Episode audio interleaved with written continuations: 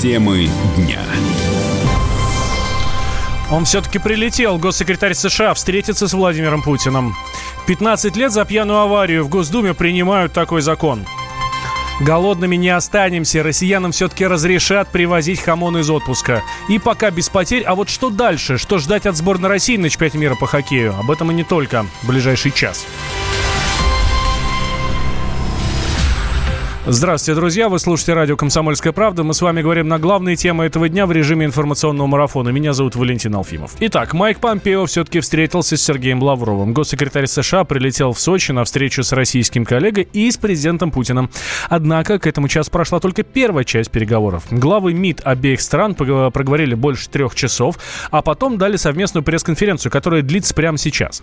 А, и там они рассказывают, что успели обсудить. А в Сочи находится специальный корреспондент «Комсомольской правды» Дмитрий Смирнов, он прямо сейчас с нами на связи. Дима, здравствуй еще раз. Да, добрый вечер, добрый вечер. Я вот вышел сейчас из зала, как раз где идет пресс-конференция, чтобы с вами побеседовать. О чем говорят? О чем договорились и что рассказывают сейчас на пресс-конференции?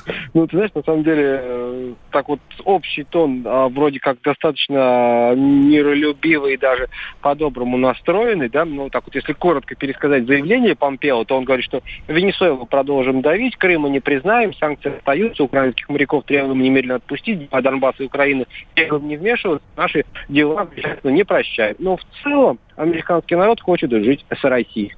Вот, если так вот лаконично, да. Но э, из позитивного, наверное, можно сказать, что вот э, Лавров сейчас сказал, что как бы, если мы слышали о желании Трампа встретиться с Владимиром Путиным на двадцатке ВОЗ, есть такое официальное предложение поступит, мы на него позитивно отреагируем. То есть, ну, если Трамп хочет, наверное, сейчас поступит официальное предложение. То есть Путин и Трамп процентов, ну, сколько, 99,9 на двадцатке через месяц встретятся все-таки. Это будет интересно. А, Путин и Трамп через месяц, а Путин и Помпео должны э, встретиться в ближайшее время, да? Я так понял, что Владимир Владимирович успел в Астрахань слетать на самолет посмотреть. Владимир Владимирович там в Астрахани посмотрел настолько всего, что если я сейчас вот начну вам зачитывать, просто у меня вот есть список всего этого вооружения, то, наверное, нам еще минут пять придется Нет, это делать. Бог, бог с ней с Астраханью, но э, с Помпео они встретятся, да? С Помпео встретить, значит, не бокс, не с Астрахани, потому что по посмотреть на э, МиГ-31 истребитель со звуковым, сверхзвуковым комплексом «Кинжал», вот это главной, да, новинкой последних лет, э, перед встречей с Помпео, это очень красивый политический юмор, я вам скажу. А, мы очень надеемся, что это оценит и американская сторона. Несомненно.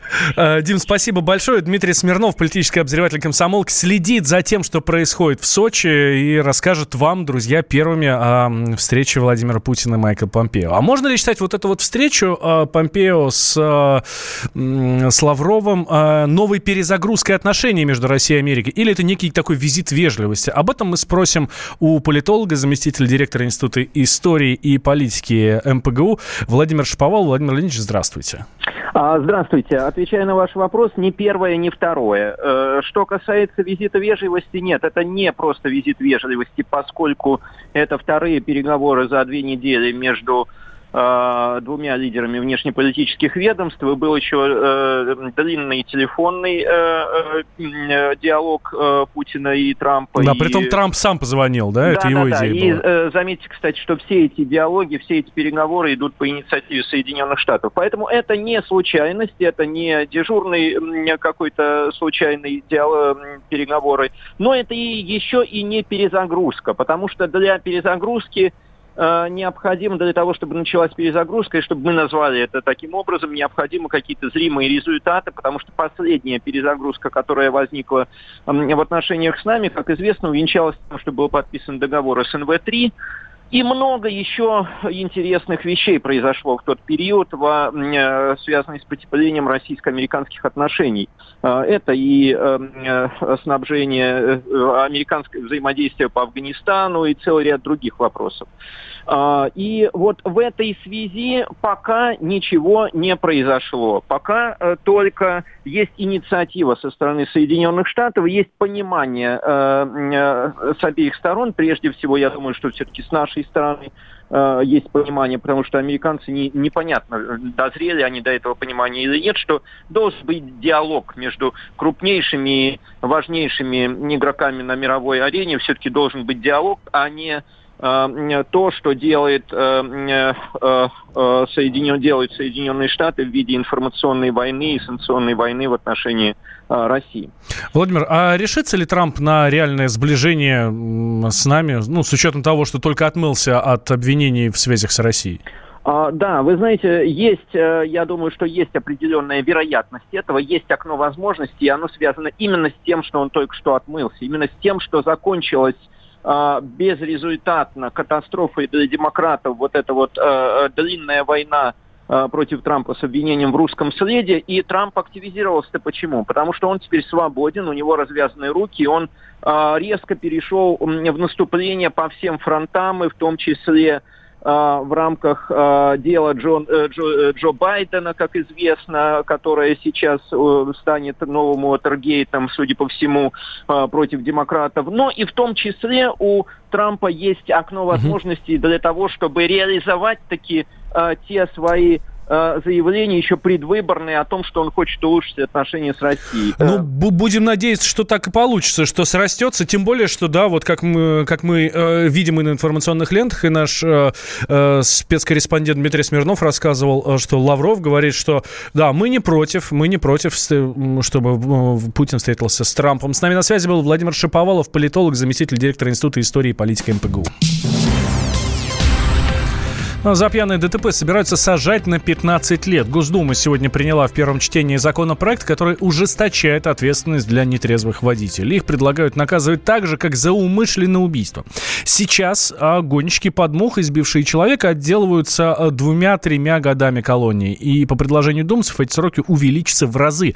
Но, впрочем, 15 лет предлагают давать, если в ДТП погибло несколько человек. Если жертва одна, срок будет от 3 до 7 лет. Эту меру считается справедливой и оправданной оправданный автоэксперт Андрей Ломанов. Довольно трудно сказать, э, насколько справедливый закон или несправедливый. А в нашем случае любой человек, который пьяный садится за руль, да, или выпивший садится за руль, или под препаратом, на самом деле э, это неправильно. То есть человек должен контролировать себя сам. К сожалению, русский человек, ну, мы видим, да, статистику ДТП с участием пьяных водителей, она катастрофическая. Вот. И у нас садятся за руль люди, которых уже лишили прав за езду в пьяном виде, они продолжают ездить, и их вынимают из этой машины. У нас же не так давно ввели э, новую форму, когда э, инспекторы, собственно, ну, не будут ждать, да, когда этот человек сможет дышать в трубочку. Вот, то есть ему будут делать принудительно да, исследования на кровь. Вот, это же катастрофическая ситуация. То есть это люди, которым не то, что транспортом нельзя управлять, им на улицу нельзя выходить. Вот, поэтому, ну, здесь э, ответственность, конечно, должна быть высокой. То есть, ну, это, это понятно. Но, к сожалению, у нас еще есть наркотики, да, то есть их тоже никто не отменял. Вот, и на наркотики вообще очень сложно проверять э, водителя, потому что разные группы наркотиков существуют. Некоторые вообще практически бессимптомно, и инспектор на глаз не может определить. Но глава ЛДПР Владимир Жириновский и вовсе предложил отбирать автомобили у виновников пьяных ДТП.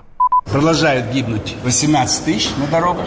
Хотя 20 лет назад было 30 тысяч, потом 20, 25. Но тем не менее, до 15 лет повышается ответственность. 3, 5, 7. Вот. Раз в пьяном виде, то давай 15 лет. Вот. Я бы добавил еще конфискацию автомобиля.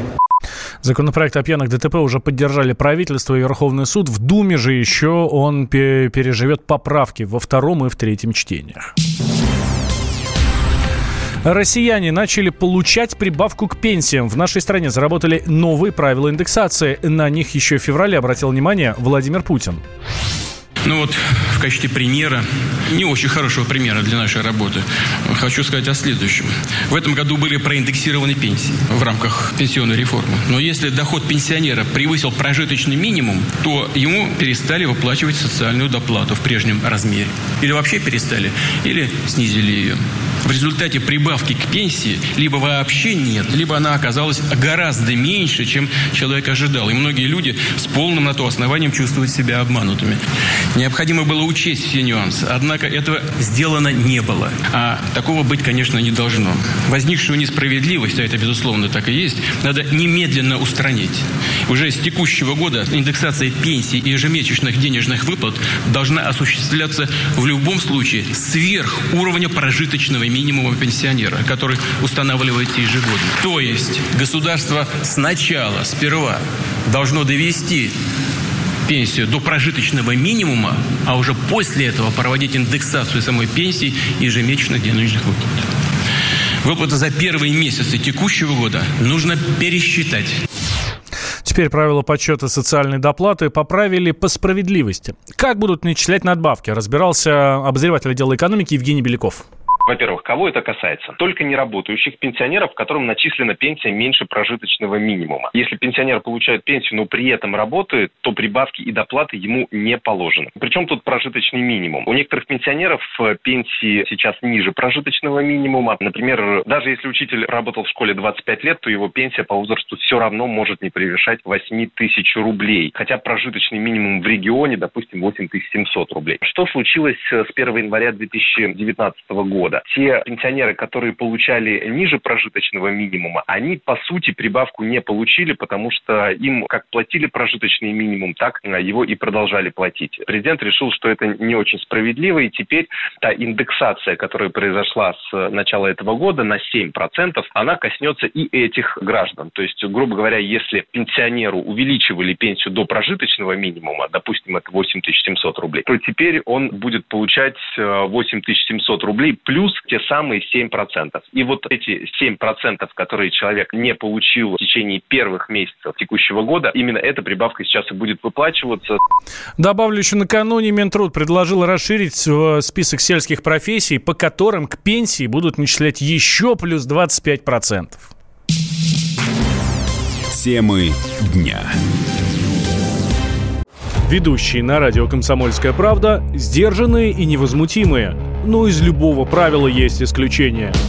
Дай по морде мне. Встань и дай. Хочешь Что, стекло хочешь? такое? Давай. Он, Что-то говно в эфир кидаешь. Я... Ты несешь какую-то хрень. Мы расстреляем его из водяных пистолетов мочой. Самый горячий парень радиостанции в прямом эфире. Исключение из правил с Максимом Шевченко. Слушайте по вторникам с 8 вечера по московскому времени.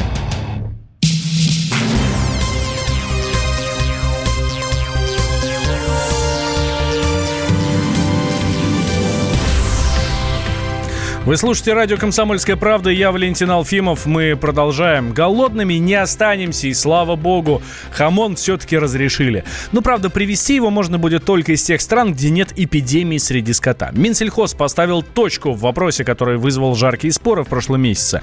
Тогда Национальная мясная ассоциация предложила совсем запретить ввоз вяленого мяса и сыра из-за границы. Но Минсельхоз и Россельхознадзор эти меры поддержали, а вот народ тогда возмутился. Чаще всего всего иностранные деликатесы везут просто для себя или а, для семьи, э, ну, совсем немного.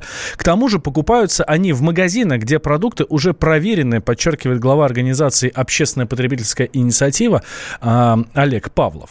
Если товар куплен в другой стране, то, соответственно, предполагается, что в этой стране он прошел все необходимые процедуры. Неважно, из Европы он или откуда-то еще.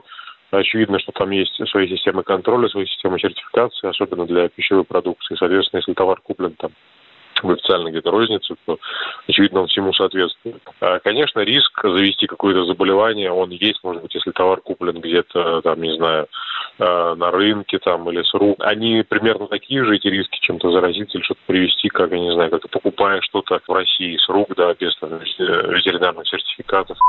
Чтобы угодить всем, Минсельхоз ввел поправки в закон о ветеринарии. А количество остается прежним. В чемодане можно провести не более 5 килограммов мяса или сыра. Но только из тех стран, где нет заразных болезней животных. Их список путешественников смогут еще до поездки посмотреть на сайте Роспотребнадзора.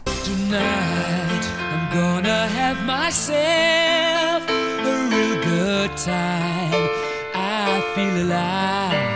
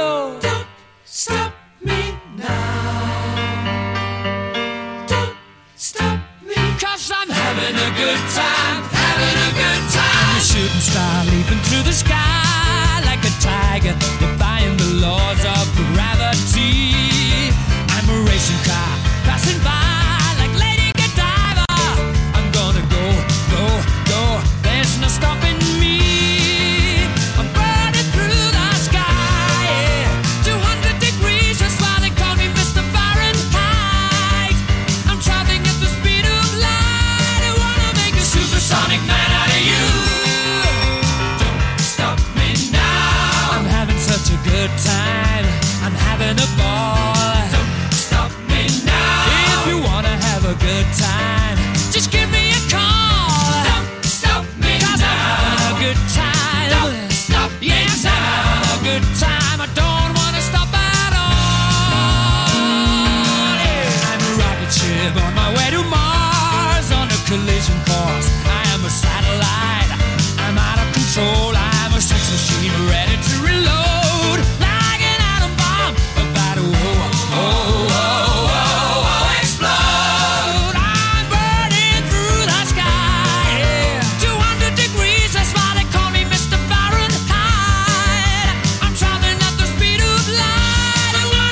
supersonic woman of you.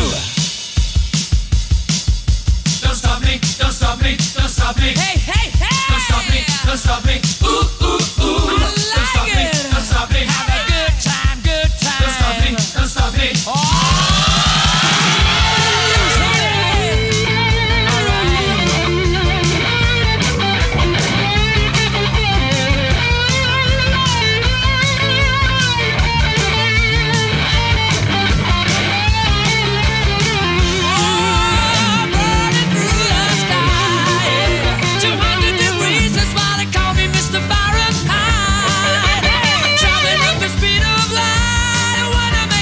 Sonic Man out of you.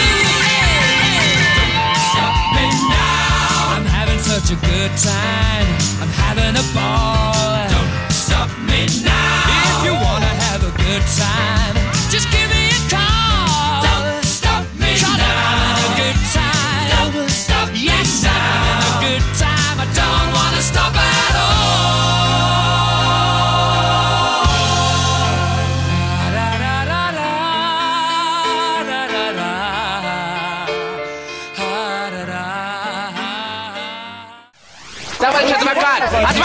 Спокойно, спокойно. Народного адвоката Леонида Альшанского хватит на всех.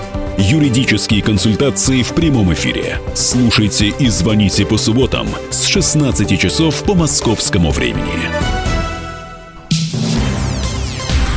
Ну а в Братиславе продолжается чемпионат мира по хоккею. Сборная России удерживает статус фаворита. Вчера красная машина наша обыграла Чехию в матче группового этапа э, со счетом 3-0. Открыл счет Сергей Андронов. А второй гол положил э, Гусев. А в, в конце игры в пустые ворота э, шайбу забил уже защитник Никита Зайцев.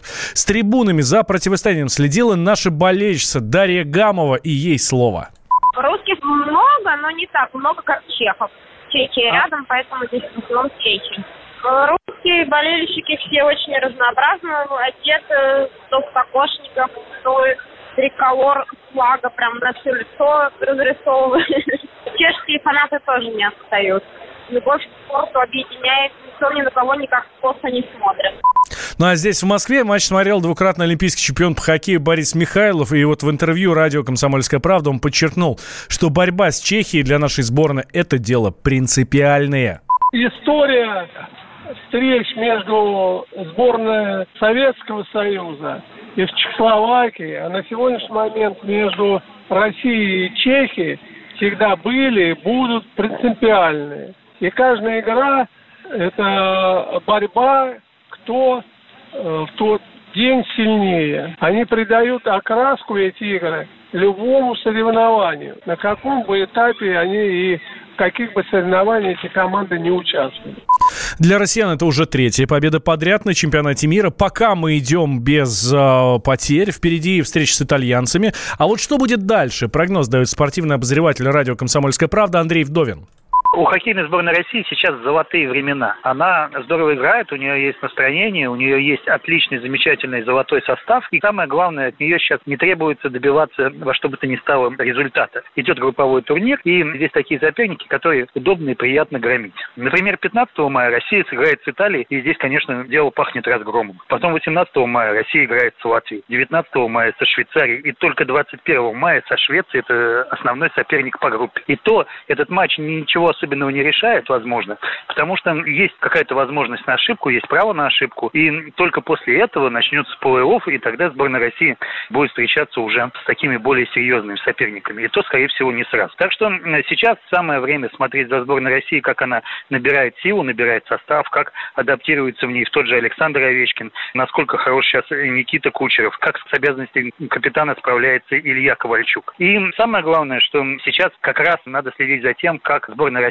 становится командой. Если она станет этой командой, то на следующей неделе нас ждут замечательные матчи, плей-офф уже за вылет, уже за медали. И я очень надеюсь, что это будет борьба именно за золотые медали.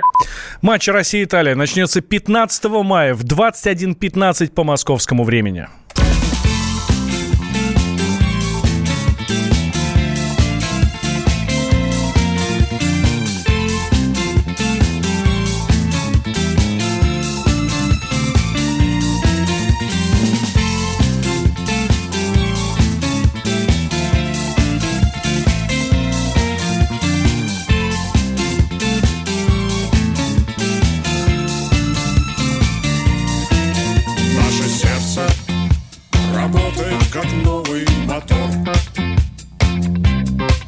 Мы в 14 лет знаем все, что нам надо знать.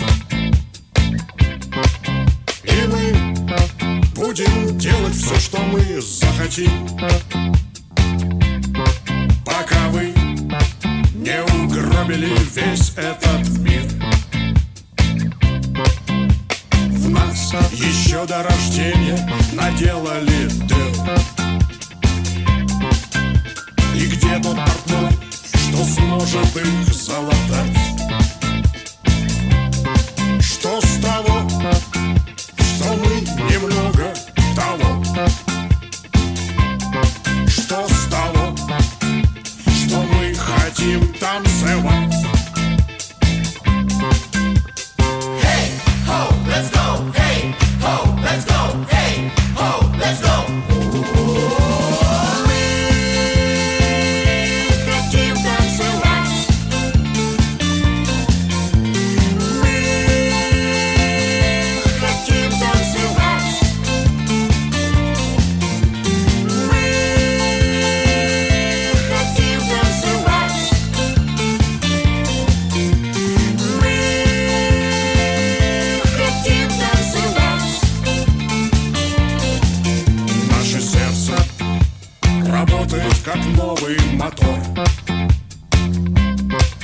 почему и чего мы еще должны ждать.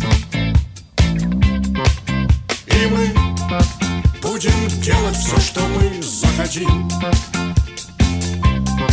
А сейчас, сейчас мы хотим танцевать.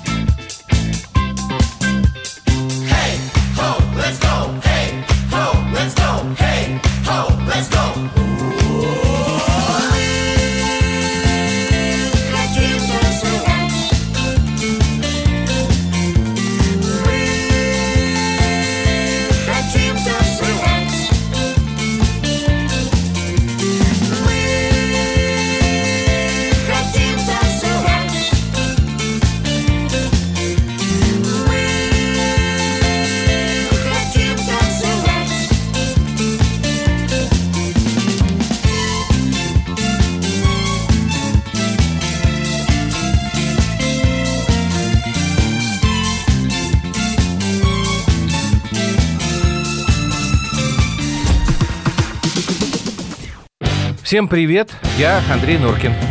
А я Юлия Норкина. И мы переехали. К счастью, не на другую радиостанцию, просто на другое время. Простыми словами теперь в эфире по понедельникам, вторникам и средам в 9 вечера по московскому времени.